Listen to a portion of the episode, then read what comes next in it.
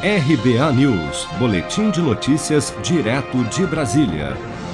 O ministro do Tribunal de Contas da União, Haroldo Cedras, informou durante a audiência pública na Comissão de Fiscalização Financeira e Controle da Câmara dos Deputados, nesta terça-feira, que o prazo do governo para a implantação do 5G em todas as capitais do país em julho de 2022 é apenas para inglês ver. Vamos ouvir. Ocorre que em parcela significativa dos municípios, as obrigações impostas às operadoras consistem apenas na instalação de quantidades limitadas de herbes em função, então, da população do município, sem qualquer vínculo com a cobertura territorial ou com o atendimento efetivo às necessidades dos usuários.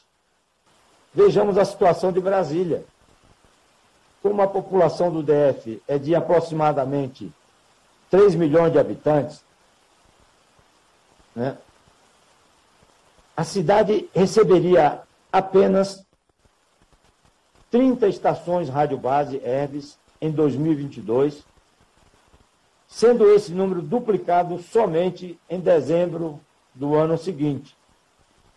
As metas iniciais intermediárias, então, permaneceram inalteradas o que nos permite afirmar, sem exagero algum, que a implantação do 5G em julho de 2022 seria apenas, senhores deputados, para inglês ver, sem efeitos práticos para a quase totalidade da nossa população.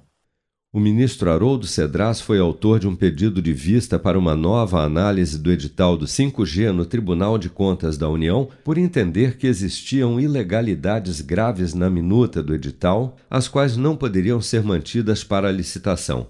Mas a Corte entendeu que os 60 dias solicitados por Cedras para reanálise do texto eram excessivos, dando-lhe apenas uma semana para que fizesse as suas considerações sobre o edital.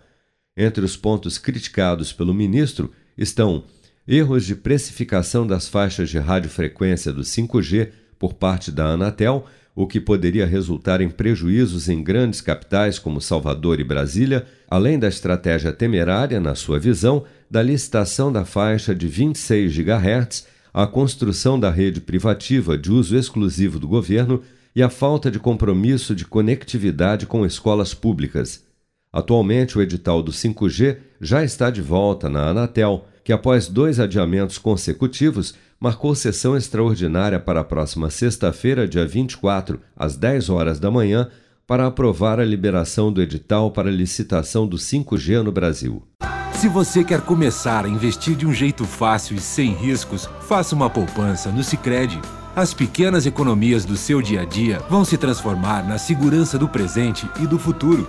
Separe um valor todos os meses e invista em você. Poupe com o Sicredi, pois gente que coopera cresce. Com produção de Bárbara Couto, de Brasília, Flávio Carpes.